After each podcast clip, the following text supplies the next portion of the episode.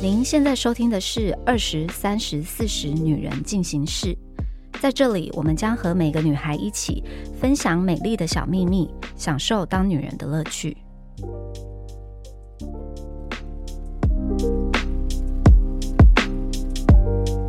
嗨，大家好，我是 Nancy。我们今天的录音室非常非常的热闹，因为除了我们平常的二十岁、三十岁、四十岁，我们今天请来一个重量级的嘉宾，就是五十岁的代表启如姐，江湖上人称“恶魔老板”的启如姐来了。大家好，我是五十岁的代表。谢谢 Nancy 的邀请，我好高兴哦！这个节目我终于可以上了，我真的好开心可以请到这么重量级的嘉宾。你来之前我真的是超紧张，把你的书看了很多遍，然后还看完你的专访，什么全部都看。感谢感谢，大家好，我是今天的三十岁代表妮妮。我第一次录音挺直腰杆，大家都皮绷很紧。没有，我从进来的时候就想说，嗯，今天要化妆，今天要好好穿衣服，就不能很邋遢的来录音。大家好，我是今天也是正襟危坐的二十岁代表木兰。啊，我们今天非常的开心，因为非常难得我们节目有嘉宾，而且还请到一个这么厉害、这么重量级的嘉宾来。跟启如姐，我们之前在活动上见过几次面，但是其实都还没有真正有机会可以坐下来的好好聊天。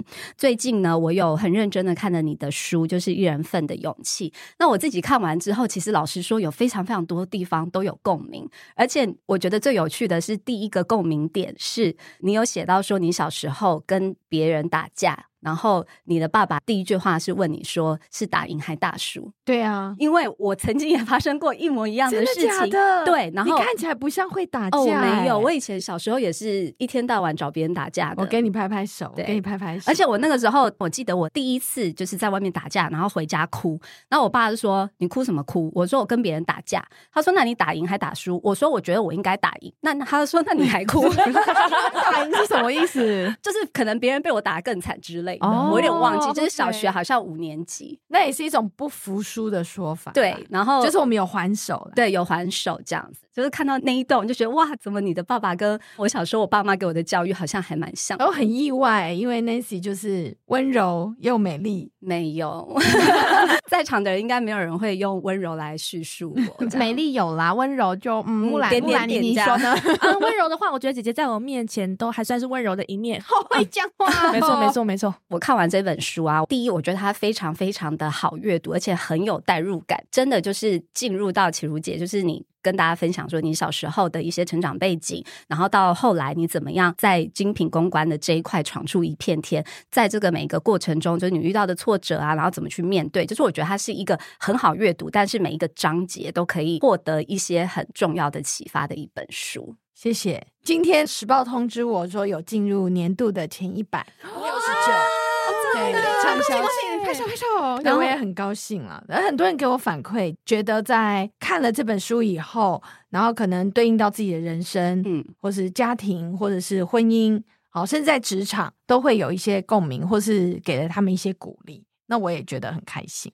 对，我觉得尤其是在职场上，“恶魔老板”这个称呼不是随便喊喊的。就是我觉得书里面讲出很多重点，你举的一些例子，就包含你遇过的一些员工，然后呃什么样子的人，他做出什么样子的决定，然后你觉得在那个当下你自己的反应什么？就是我觉得他是让人家可以很轻松理解。像我自己，我四十岁的代表，所以我其实常常也会遇到一些比较年轻的美眉们，会而且你也是老板呐，对，可是我就是小老板，你是大老板这样子，然后就是。我常常会遇到一些就是职场上的问题，然后或者是人生上啊、感情上，其实很多问题，就是会以我目前人生的经历去解答。然后当然，今天就是希望也可以听听你给我们二十岁、三十岁，还有我本人四十岁，可以一些其他的指引。对 我真的没想到五十岁可以来上这个节目，好棒！我们真的很期待，我们真的超期待。而且 Nancy 读完这本书，做了一件很好笑的事，是不是？他快递给团队，他先快递给我，然后我就 get 到了，我就说啊，好好好。我本来就想看，然后我看完以后，我就交给了我的小伙伴们。我们整个团队的人都有读这本书。我是很鼓励女生要看啦，然后也有一些爸爸反馈给我说，他要买给他的女儿。哦，一定要哎，一定要。其实你不断的在，就是不管是在那本书，或是在你的其他地方，其实你都一直强调，其实女人真的需要工作，然后真的要有自理的能力。那我觉得，其实这个也是一直以来，我也都是这样想。你有这个能力，你才会有选择权，面对你人生很多事情，不管是工作上、感情上或者是什么等等的，你真的还是要靠自己。我觉得这一点真的是有女儿的 人，请大家一定要把这本书仔细的阅。今天特别想要问静弟姐，是说，因为我觉得我在工作上面就是得失心就是比较重，我很常会听到我老板去跟我比较说，哎，你不觉得 A A A 做的比较好吗？啊 B B B 我比较喜欢那个谁谁谁谁，可是明明我觉得我跟 A A A 跟 B B B 做的东西都是一样的，但是我感受到老板特别的偏心谁，我就会心里有一点挫折感，但又觉得我为了想要让自己更好。我应该要多听取这些意见，所以我会想要问 Cindy 姐，是说这种心态我应该要怎么去改善，或是老板心底真的想要说的是什么？我可能想听出他内心的一点话。没有，如果老板都直接跟你说，你为什么不问他呢？你为什么不直接问他说？老板真的很多人不敢问呢。没有什么好不敢问啦。你要猜测说他在你面前讲 A A B B B 的状况，嗯，然后你再猜测他到底是不是对我有意见，还是不喜欢我，还是比较喜欢 A，还是比较喜欢 B？又不是要你跟男生表白，你只是要问老板说，老板，那你觉得我在工作上有没有什么地方是需要调整？我们当然不能太骄傲啊，我们当然不能问说，老板，那你觉得我跟 A 跟 B 来比怎么样？这样可能太直接了。就趁着老板在跟你讲一些别人的工作表现的时候，然后你来提出自己的，那答案就只有两种嘛。嗯，一种是老板说其实你做的最好，那你不就开心了？哦，就不会有疑惑了吗？那也有一种可能是老板说我觉得你比他们两个还差，但大部分老板不会这样讲。大部分老板可能会说，我觉得你哪里可以要改进一下，你可能要跟 A 学个什么，或你要像 B 一样怎么样怎么样。那也很好啊，你不是就知道说，OK，我有一个方向了嘛？嗯嗯嗯，我就觉得在职场上不需要去猜忌或是去揣测。有些人会在后台告诉我说，他耳闻老板说他怎么样，那这种就会比较煎熬。可是你的意思是，老板都已经直接跟你讲，就直球对决吧。哦，因为我一直觉得老板跟我之间有个隔阂，就又觉得好像我如果往上申诉，会不会显得没有礼貌或者什么之类的？但还是要有礼貌啊！你当然直球对决，并不是说，哎，老板，那你觉得我跟 A 啊？当然，当然，你就是婉转的问说，老板，那你觉得我有没有什么要调整的？所以就只要是礼貌的语气去问，正常来讲都不会太失败嘛，都会听到自己想要听的。其实老板会很高兴啊，会觉得我员工很上进啊，我觉得会，哎，真的吗？对不对？对，如果你助理这样问你，是不是很开心？我觉得会。哦，所以我觉得。都是我们自己想太多，一直在想哦，别人怎么想我。后来发现，好像先勇于的去面对对方，才是互相成长的第一步。对，就是就是直接问，因为其实我觉得，其实还是回归到一句，没有人是对方肚子里的蛔虫。确实，就是你不讲出来，其实老板也不知道说哦，原来你有在自我检讨。嗯，所以你提出这个问题，老板就觉得哎，原来其实你有时时刻刻在检讨自己的行为。通常大部分老板都会很愿意直接说加分啦，加分。对，这个其实是一个蛮加分的。可是我之前遇过一个状况，我蛮走心的。我有同期的同事，他晚了我两个月进来，我觉得我们的表现都蛮好的。可是他后来比我先升职了，哇，走心了，超走心，因为他年纪还比我小。这跟年纪没有关系啊，这个可以跟老板讲吗？我觉得如果对方啊两个月就可以升职，他如果不是老板的亲戚啊，没有，我觉得他肯定有立什么大功，你要看一下，嗯。因为两个月要升职不容易哦，他真的是很公平的做到这件事情的话，其实你要给他拍拍手，诶他还比你小，没有，我是说认真的啊。但是他升职不代表你未来不会升职啊。这时候走心要干嘛啊？小时候都听过龟兔赛跑的故事啊。嗯，但他如果升起来是我团队，就是有点像是我的主管的。这种感觉，就我那时候其实心里蛮纠结，因为我就觉得老板为什么要这样对我？我小时候做过一件事情，哦，但是对方不是两个月就升职，可能我们大概 around 我忘了一年多或两年，嗯，那我们是平辈，结果老板先升了他，嗯，所以我心里当然有点不是滋味。有一天我就跑去跟老板说，我是用刚刚那个那个说法，我说老板，你有没有觉得我有什么地方在调整？需要再去精进的，那老板那就很高兴跟我讲了一些我工作上的表现，那我就说好，老板，那如果我给自己半年，然后我能做到这些调整的话，老板你可以帮我升职吗？我是直接这样讲的，哦，但是我也不会去讲说为什么那个某某某他就升职了。我不会这样讲，嗯，所以这就是一个说话的艺术，对不对？因为你重点是在你自己嘛，你管别人升不升职，嗯，你的目的不是就希望你自己被升职或你自己被加薪。这个切角真的不是每一个人都可以这样看呢，因为大部分的人都还是会去比较啊，嗯嗯嗯。一定会比较啊。但是我是说，你在那当下，你要去老板比一个高下，说老板没有，我一定比他厉害。好，你怎么可以升他？有点没意义嘛。对，因为事实证明，老板升了他，就是表示至少在那个当下，他觉得他的表现是比你好的。是的，这是没有办法的。那你要争取的是什么？你不是争取老板把他撤职啊？你要争取的应该是你自己被升职。嗯，那有时候是时间点的问题，那或者说我们有盲点，其实我们看不到我们自己工作上的问题。嗯，那如果老板直接问我们说，你觉得你跟他的表现，你觉得谁比较好？但我其实觉得我比较好，我可以说吗？你可以说，我可以说，但是你要反问老板，你要说，老板，我自己觉得我的工作表现也蛮好的，可是老板你怎么看待我跟他的表现？那老板可能会把你的盲点揪出来。这件事情啊，在那个当下，就是的确你很多事情做得很好，可是老板他目前被升职的这个人，他可能有某一项技能是你还没有做到的，但不代表你其他事情做不好。其实就很像说，你今天在销售东西的时候，一个东西它有很多优点，可是这个优点有没有打到要买东西的那个人，是同样意思。就是你很多东西很好，可是如果都不是他要的，那就不重要。嗯，或者说当下老板的需要是什么？也许那个人谈了一个大案子，嗯，有一个很棒的业绩，他其他事情可能没有你做的好，但是呢，你其他事情都做很好，可是你可能业务能力比较差一点。可老板那个当下他需要业绩，嗯，哇。醍醐灌顶！我跟你说，我觉得我今天走出这个录音室，我就是不一样，你就会升职了。我还有一个问题，就是我那时候在看启如姐的书，就是你有一章是写到说，你有一个算是公司很得力的员工，然后他选择走入婚姻这件事，让你觉得很可惜。我我有看到那一段，可是我那时候心里在想说，因为我就是今年要结婚，下个礼拜要登记，然后明年我也有想要怀孕，就我也做完身体健康检查，我就是一个非常有决心，就是一定要家庭跟事业都兼顾的人，可是有点难。然后我就在想说，我老板会不会觉得我以后会不会以家庭为重，然后觉得我可以被取代？而且你知道我又比较资深，我又比较贵，就是会不会哪一天老板就觉得我没有价值，我就被取代了？没有，你看看 Nancy 跟我啊，我们都是家庭跟事业兼顾的人啊，为什么会做不到？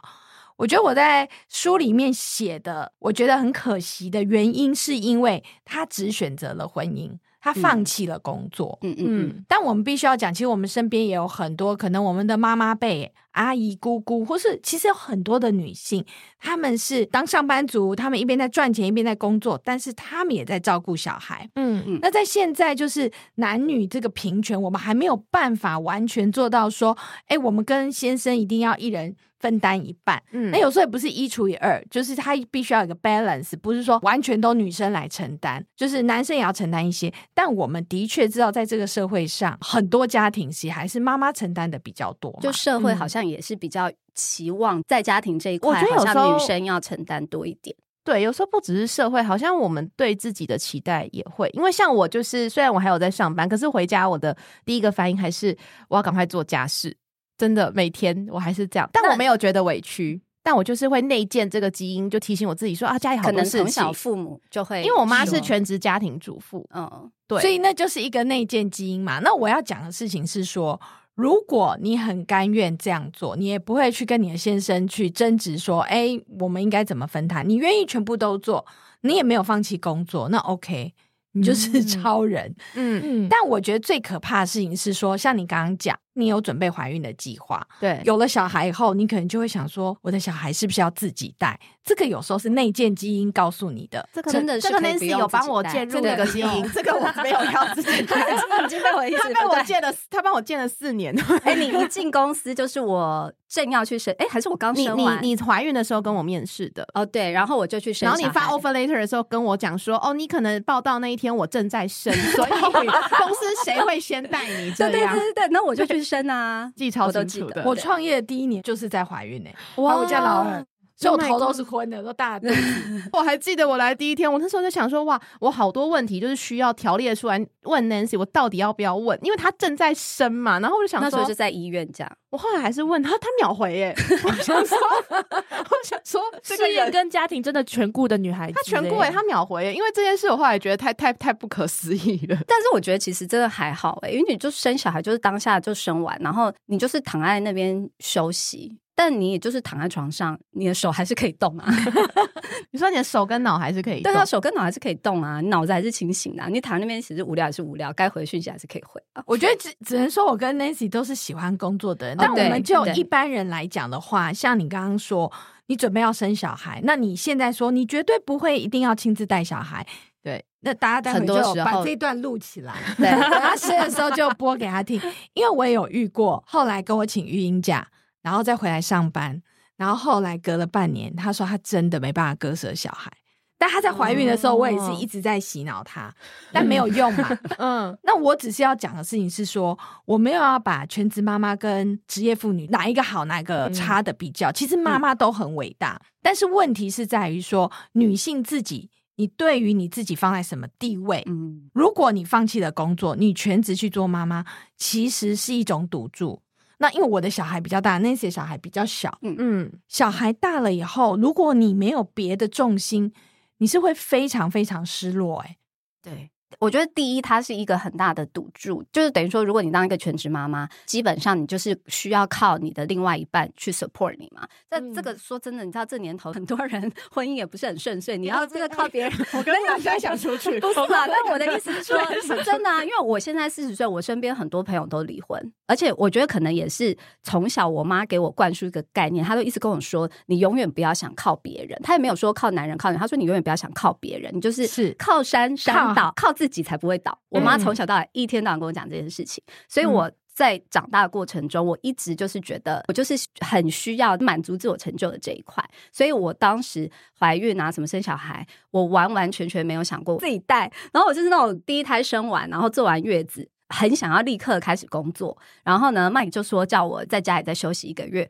哇，我那个月我根本我都要产后忧郁，我就想说每一天就对着婴儿，然后他都听不懂我的讲话，然后我就我整个人就阴阴沉沉呢。我就回来工作之后才火起来。我也是，我那时候也是产后忧郁。对，那我要讲的事情是说，很多妈妈她可能就会觉得她亲自打理小孩，她比较放心。嗯，但我必须要讲，真的不用那么疑心病。我觉得有人比我们当这个照顾小孩的照顾者其实是更专业。我并没有觉得我们一定很专业。那可是你把你所有的时间都奉献在这里的时候，它的风险就是小孩大了你会很空虚。那再来就是刚刚 Nancy 讲的，你是伸手牌嘛？嗯，你很多东西你就没有自主权了。再来就是先生会不会怎么样？我们不要一直讲说你刚刚讲的同呃朋友可能都离婚好了。哎，男人也有可能短命啊。我很喜欢这句结论。是是是这样，因为男人本来就是真的比较容易短命。算下来，因为像我的生父就是在我六岁的时候过世啦，那我妈怎么办？就是你最后还不是要靠自己。嗯，那所以如果你本来就有在工作，你有这个能力，也许你赚的钱不多，比先生少，但你是有能力的。我觉得这件事很重要。如果你在家里十年，然后完全在带小孩，然后突然老公挂了。也有很多意外嘛，那或者是说外遇了，那你要怎么办？好，我觉得那个是一个风险，但是同时在这个带小孩跟工作真的是比较辛苦，辛苦面啦，比较没有选择权啦。当全职妈妈没有选择权，嗯，但是如果是蜡烛两头烧，你其实要撑下去，撑下去你就不会让自己没有选择权。我以前假设我可以为了一个案子工作到就十一十二点，我要赶案子，但假设我今天有了家庭，也有有了小孩，我可能就是那种八九点我就必须走，就是我的工作表现跟我的产能，可能跟我 单身的时候一定会有一些落差。对，这真的无可避免。但你们会对这个员工扣分吗？或者是他至少要做到什么样的程度吗？或者自我要求，你们才会觉得哦，他还是跟以前一样好，跟以前一样有价值？哦，这是一个，因为我觉得这无法避免，这是我现在觉得蛮烦恼。然后我身边跟我差不多年纪的女生朋友也都很烦恼的事情。我觉得你问这个问题，可能问我跟 Nancy 根本就不准。怎么说？先讲我，我自己是经历过这种过程的，嗯，所以我是很鼓励我的员工，你就算结婚生小孩，你也要回来工作，嗯。那我自己也生过孩子啊，你知道一孕傻三年呢，这是真的吗？真的啊，就比较容易忘东忘西。对，然后我那时候怀孕的时候啊，我就是莫名其妙开会睡着，哎。哦，就你开会睡着应该没有人敢吵醒你，大家就 哎，就先让老板睡一下这样。我那时候不是老板，我那时候是上班族，就是你自己就会有很大的那个能力啊、体力上的一个落差。对，那我当然在年轻的时候也会遭遇到你讲，就是老板可能会觉得你这样好像你没有以前那么好用了，我还要付你更多薪水，对，因为你资深了。那我自己呢，当老板以后，我的想法就会觉得说，就是我要鼓励很多的女性，你要工作上。就是傻三年嘛，就撑了三年。那还有就是说，我们的行业是员工，其实是很重要的资产。我就包容你这段期间。嗯，对不对？你也自己要一个体认，也许你这三年就是比较不会有加薪的机会，或是升职的机会。嗯，好，但是你至少维持了这个工作，老板没有嫌弃你的时候，老板没叫你走的时候，你何必要自己又开始疑心病？觉得老板现在是觉得我产能不好，对耶，自找烦恼，就自找烦恼啊！你就是没有办法加班，那你就回家，除非老板他敢把你叫进来，说：“哎，你这样不行哦，你要加班。”嗯。可是现在劳基法也不准吧？对对对，老板不敢开开口。劳基法不准，但我们自己的责任感，有的时候那个电脑逼迫自己做下去会打开啦。我觉得你自己如果觉得说我不想要，因为我在带小孩哈，有了小孩，小孩小的时候，你会有一些这个工作上能力的啊，你担心有点退步，或是表现跟不上，那你的确要多花一点时间。那以前我们就是这样啊，小孩子睡觉以后再把电脑打开，嗯，所以我才会说是会比较辛苦啊。我懂你，你现在这个慌张，因为你刚好就在处在这个点。但是我可以很直接跟你讲，就是因为我觉得身为女人，这个就是一个生理的时钟，这个就是没办法，这个就是我们天生男女就是不公平。我们就是有一个生理时钟，你就是小孩，就是最好就是三十五岁前生是比较对。大人跟对小孩都好的，那我觉得这一点，身为女性老板，其实我是可以同理的。我可以同理说，你在你人生的规划，可能就是在这个时间点，你就是会往你下一个阶段。这个可以同理，是绝对是可以。可是也的确，今天当你的可能你的工作产能必须下降的时候，我觉得如果你今天是一个对公司非常重要的一个人才，其实公司都会愿意。在这段时间内给你多一点弹性，因为我们知道说，今天的你一孕三年之后，傻三年之后，你还是会回来的，你还是会回来的。就是我觉得重点是，也要看这个员工对于公司的这个心态，就是你的心态是像你刚刚你讲，就是你自己因为对于自己的责任感，你会很慌张，然后你会给予自己这个压力。那可是有一些人，他们反而不是这样想，其实。职场上也有很多人是，哎，我今天找一份工作，哎，我赶快去怀孕，然后我这样就可以请育婴假，什么请婚假，什么什么，那有职停薪那些的各种，其实市面上是真的有很多这样子的人。你是抱着这样子的心态，是去想着怎么占公司的便宜。可是，如果你本来就是一个对公司非常有价值的一个员工，然后你也自己知道说你能够做到哪里，在你怀孕期间、生小孩期间，你没有办法做到部分，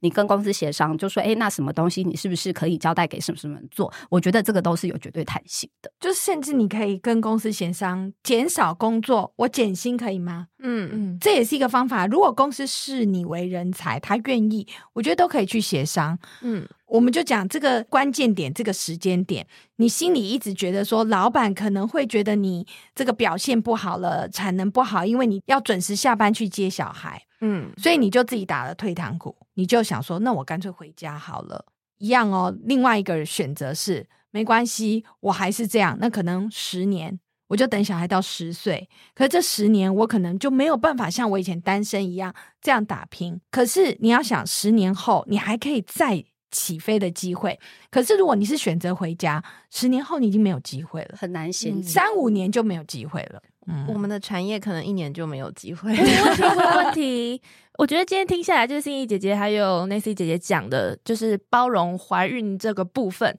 我觉得有很大部分可能是你们两位都很善良，再加上都是 真真的啦，我听起来遇到一些很不善良，是不是？没有啊，但就是听起来会觉得你们很温柔，就是再加上又是女性的身份，可能会更能体谅。那如果今天遇到的是男老板，他们也是会这样想吗？还是其实现在这个想法，这个是普罗大众老板的共识了？我跟 Nancy 是少数啊。这个很明白的啊，even 是女老板都不见得是像我们这样想，所以你不需要走心，就是你要体认到，因为很多人，然后尤其是男老板，我不是说每一个，可是男生没有办法体会，他从小的生长教育当中，他也结婚了，他老婆也生小孩了。他不用去烦恼谁接小孩。你会发现，大部分男生都是妈妈，都对，光谁煮饭就不是都是对妈妈要先安排好，就算要爸爸去接，也是妈妈说我没办法接，你去接。爸爸很少会主动，这样肯定要那个一竿子打翻一船人，不然会被骂。但是我们讲的是一个。百分比的问题，嗯，所以对我们女性自己要很清楚，就是说我们在怀孕的时候跟生孩子的时候，你不要期待你的老板跟公司他们真能够给你很大的宽容。我们期待那样的未来，但是在现在其实很难的，因为而且大部分主管跟老板是男生，现在女老板还是偏少。也还有女人为难女人哦，也是有的。可是你不要因为这样走心放弃自己啊！嗯哼，自己要他没有开口要你走，你还是要坚持下去。那当然就是，如果你的心态是占便宜的，那当然就另当别论。可是如果你是真的很有心，你想要未来还是保有自己的成就跟事业，那你真的不需要去在意这些。理解了。嗯，focus 上我有安心一点点。其实 Cindy 姐刚刚讲到，其实很多的这些都算是社会的框架，跟就长久以来大家对于男人跟女人之间的期待，就是我觉得男生跟女生本来就不可能平等。这个是一个我们努力的方向，但是不管生理上或是整个社会的风气啊什么其他，它都还有很长的一里路要走。Cindy 姐，我那时候看完你的书啊，我自己觉得我跟你很多想法上有很多的共同点，像刚刚前面提到父母给我的一些教育啊，还有可能我觉得我们的个性都是比较属于独立自主，但是我觉得有一点是我很崇拜你的地方，就是你非常的有正义感，你就是觉得。对就是对，错就错，然后错的事情你就是会勇敢站出来去打击他。这一点我没有这么勇敢，我就有的时候我会觉得说，这世界上本来就是很多灰色地带。然后我是属于说，过我没有把握，我有能力可以去打击他，我就觉得那算了吧，我就接受。对，然后所以我想要知道说，你这一份勇气是哪里来？就是你这个正义感是哪里来的？我也不知道是天生反骨，或者是我爸爸给我的影响吧。嗯，我爸爸比较不会在意说别人的权势啊、地位啊比他强，他就会觉得说啊，很多东西就算了。嗯，他是一个觉得这个世界应该要讲道理的人。像我在书里有写到说，他被工厂不当的开除，对。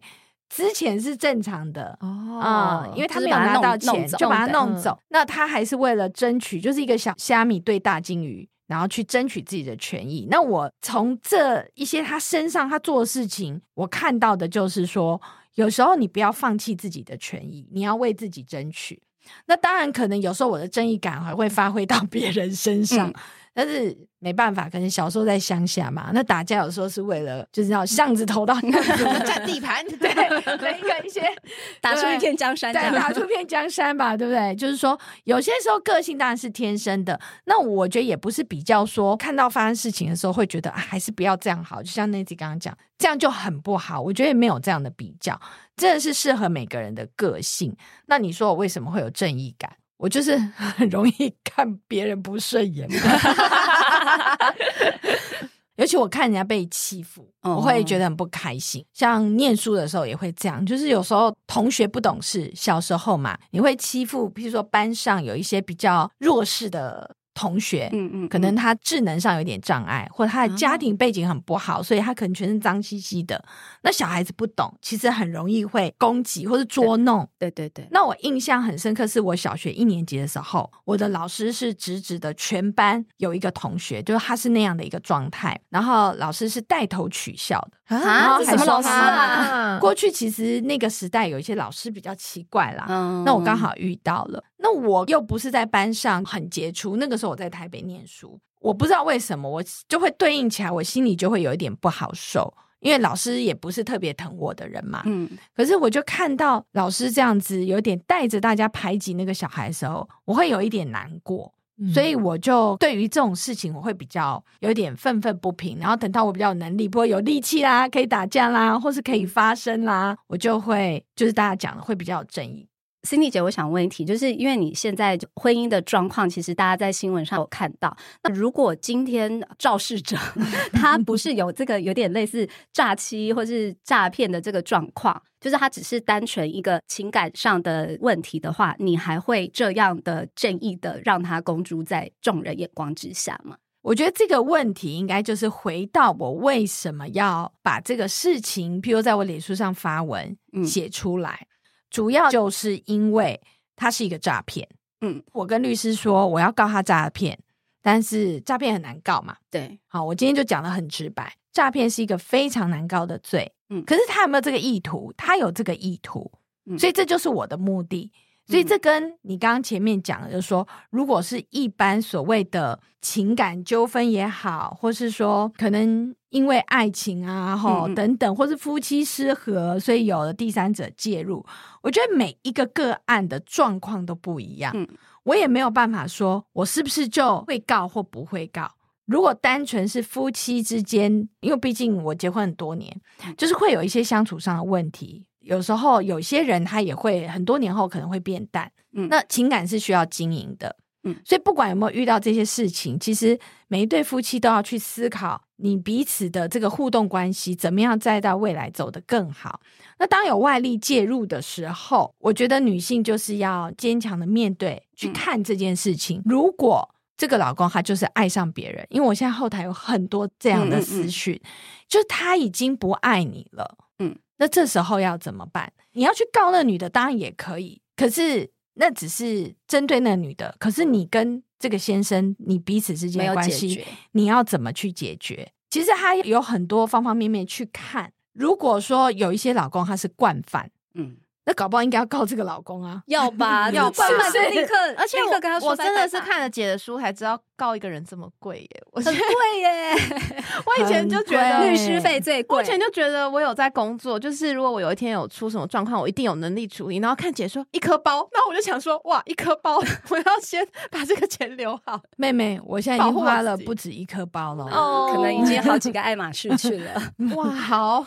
当然，因为我的是变成一个社会事件，还有到刑事啊等等的这样子，所以它比较复杂。可是我们如果用很单纯的讲侵害配偶权的官司，嗯，我觉得女性选择要去告那个小三，你要为自己争取权益，其实你没有错。那只是说你要看你的目的是什么，因为你告完以后，你最终你这个婚姻要不要继续？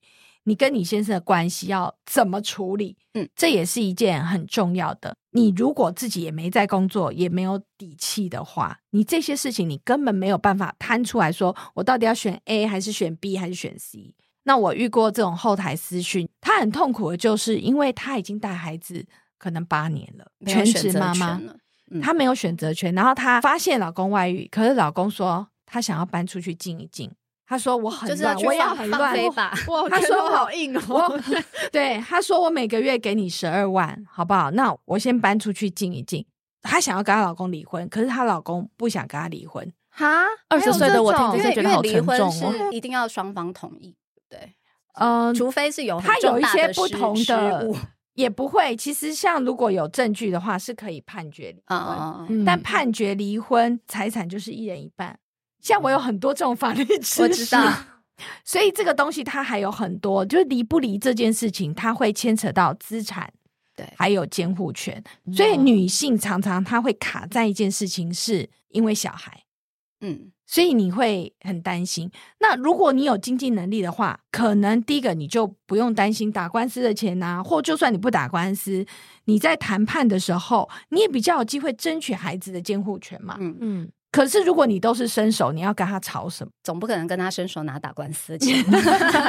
没有，就是你跟他大吵一架，可是然后你还是要跟他说：“妹妹，明天要缴幼稚园的钱。”对呀，这个对不对？你还要伸手啊！不要说买讲幼稚园钱，你又说家里没有菜钱了，那你就是气势就打架，直接那个吵架，那个气势都没了，对不对？对，所以我又说，对我自己而言，我觉得每一件这种婚姻问题，它都是个案。刚 Nancy 举的例子，就是如果是某一个状况下，我会不会这么做？我老实说，我也不知道。嗯嗯，我就有在思考这件事情，因为其实启如姐你也算是在。大众眼皮底下子的人，然后我在想说，如果有一天我发生这种事情，我我会在下，我在想，就是我说，如果有一天我我你知道也是这样，就我觉得我可能不会公开，我不公开的点不是说哦，我觉得离婚很丢脸什么，我觉得还好，或是或是怎样，或是感情触礁很丢脸，我不是觉得这个原因，我只是很不喜欢被别人当成弱者，因为可能别人就会来跟你说加油啊，他什么干嘛，我就是。加油超凡，加油要干嘛？对对，就是我我我不喜欢被当弱者的那种感觉。那当然，目前就是没有经历过这种事情，所以我可能不知道说，或许在那个当下，那个加油是有用的。我的意思是说，我现在去想，我不希望被人家是用弱者的角度看待，或是来安慰我。其实我觉得公不公开这件事情，我没有觉得我比较厉害。不是因为我公开了以后，我就比别的女性有占什么上风，会有比较好。我觉得这都是个人的选择，嗯，因为包含说告不告，哈，公不公开这件事情，你都会有后续要承担的事情。就像我也会承担一些网友来攻击、来谩骂，也是有，也不是没有。或者有些人也会私讯来酸，我觉得那就是自己要去承受的。当然，还一方面可能我小孩也大了，不然他们也会要承受很多的关注嘛。所以它其实是一个很复杂的，所以我没有觉得我的处理方式一定是适合大家或是最好。但我知道我的个性，我可以承担得住，因为我本来就是一个不太容易因为别人讲的话而走心的人。嗯嗯，所以别人讲酸言酸语或者他的加油有没有别的意思，我也不太在意。我比较在意是。你有没有获得你心中你想要、你应该觉得你该争取的事情？对对对，应该争取的事情，这样是。所以我就觉得说，在这当下去做这样的一个事情，当然，我觉得就是因为我的那个案子很特别，我觉得他又在公众上募款，我必须要让别人知道他在不要其他受害者。对，有一点像是这个角度啦。OK。我想要询问一下，就是因为我看你的书，就是你跟你的另外一半，你们是你二十几岁很冲动的就结婚了这样子，那所以你们算是在一起非常非常久的一段时间。很久啊，我们从认识到现在就是二十九、三十五、二九、三十，我今年三十 岁，从我出生的时候。对，因为你们一起走过这么长的一段时间，那发生这些事情，你回头看，你会有觉得说有什么？在你们的相处上，或者夫妻关系的这个过程，你有觉得有什么东西是或许你应该要注意到的蛛丝马迹吗？或者是在你们相处上，你们有你有觉得说，哎，如果不是这样的话，会不会不会发生这种事情？你有这种想法吗？我其实比较不会去觉得说啊，这件事情是不是我有什么错？嗯，我觉得很多人会直接这样想，但也不是说我是一个不去 review 自己的人。只是我会去抽丝剥茧去看这整个的过程。以我先生来讲，其实他也是交友广阔，那为什么前面那么多年都没有发生？嗯，所以当时我很清楚的知道说，好，我知道他被设局，但是是不是说他就是没有错？他有犯了很大的错，不然不会陷到那个局里面嘛？对，我觉得这是很重要的。你说蛛丝马迹这件事情，应该是说我们在感情相处上到后来。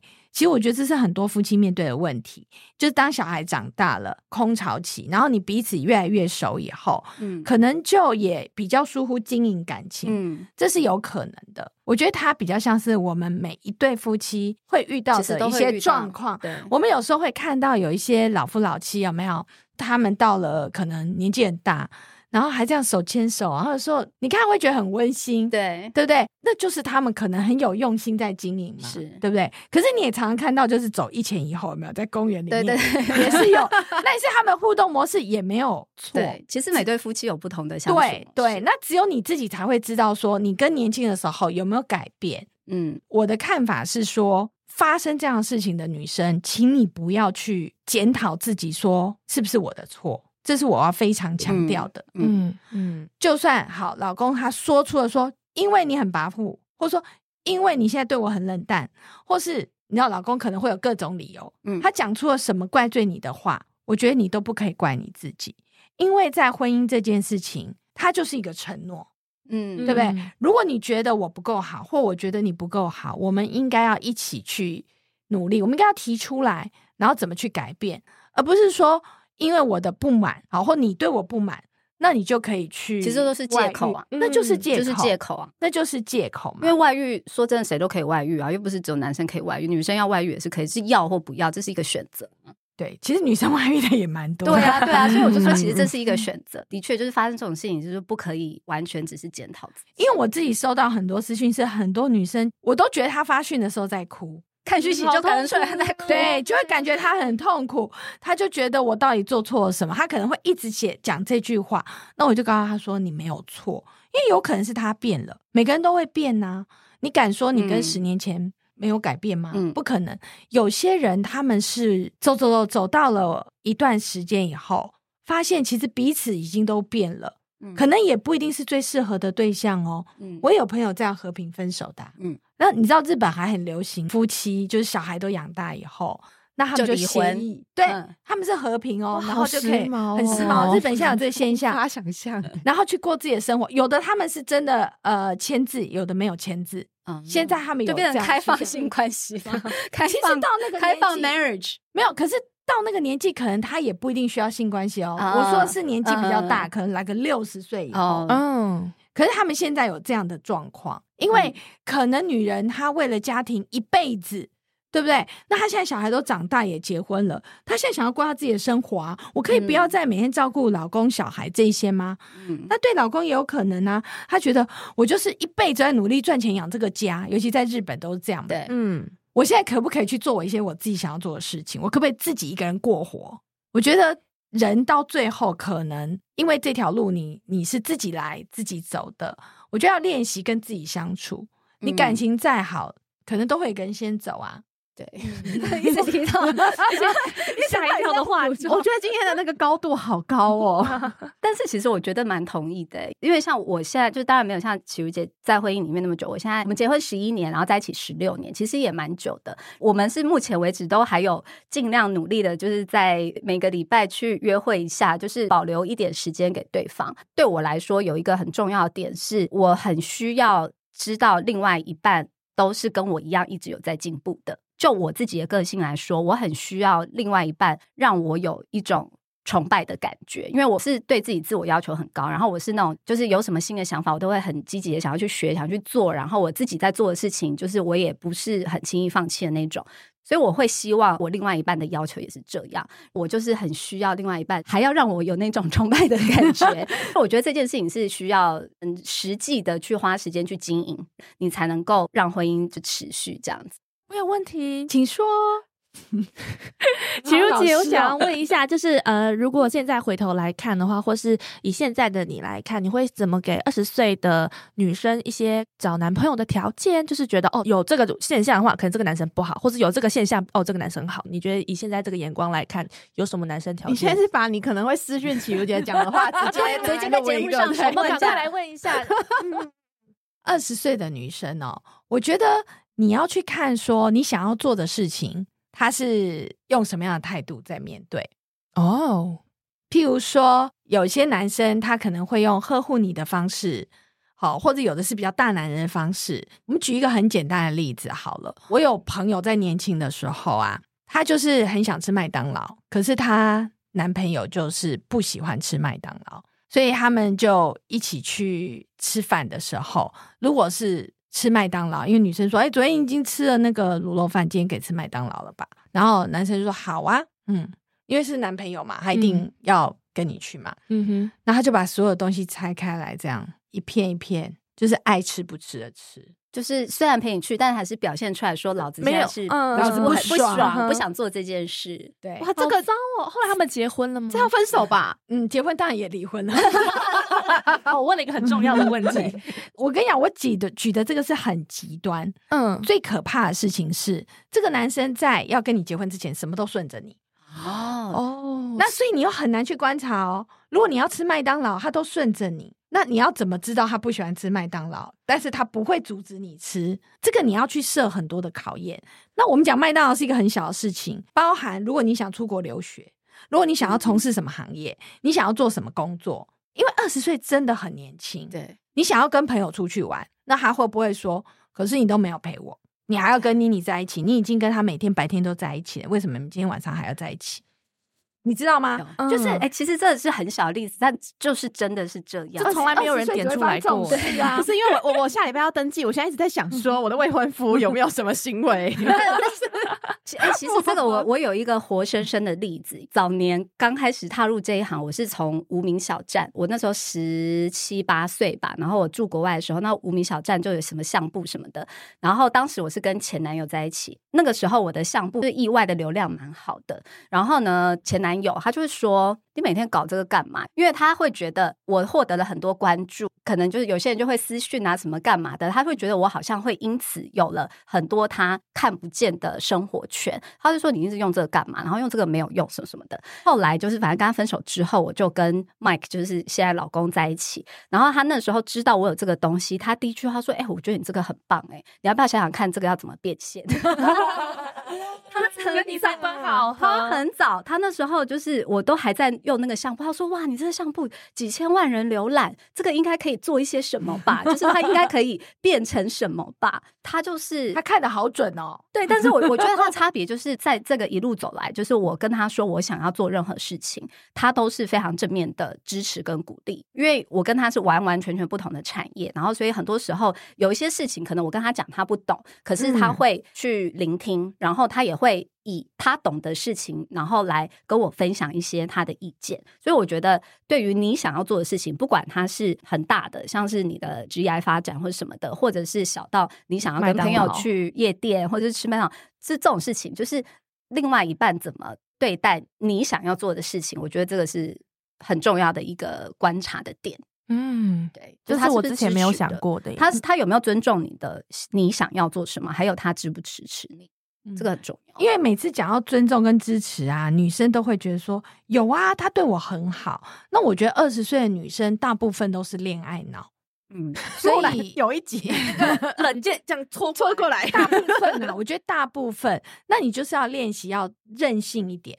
很多女生被教养是说啊，你不要公主病，然后所以在谈恋爱的时候，他们很容易去满足男生，就陪男生问他要吃什么，他说都可以啊，你想吃什么，我都觉得你就是要开始练习。我想要这样，这个我想要那样，我想要去哪里玩？他想看那部电影，他想看漫威，我不要，我不想看，我想看芭比，那他能不能陪你去？哦，或者是说他你也要尊重他，他不陪你去。你说没关系，那我们各看各。我跟妮妮一起去，就是说，两个二十岁的时候，你一定要去找到那种可以尊重你想要的生活方式的人。他不一定要跟你一样。我有朋友也是会有一些很奇怪的框架，譬如说，他很喜欢看文艺的展览，那他就会觉得他希望找到男朋友也是可以这样。可是那样男生又多愁善感，他又控制不了。那我就跟他说，真的很奇怪啊！你就跟女生朋友去看展览，嗯嗯，那他就跟他的朋友去打麻将就好啦。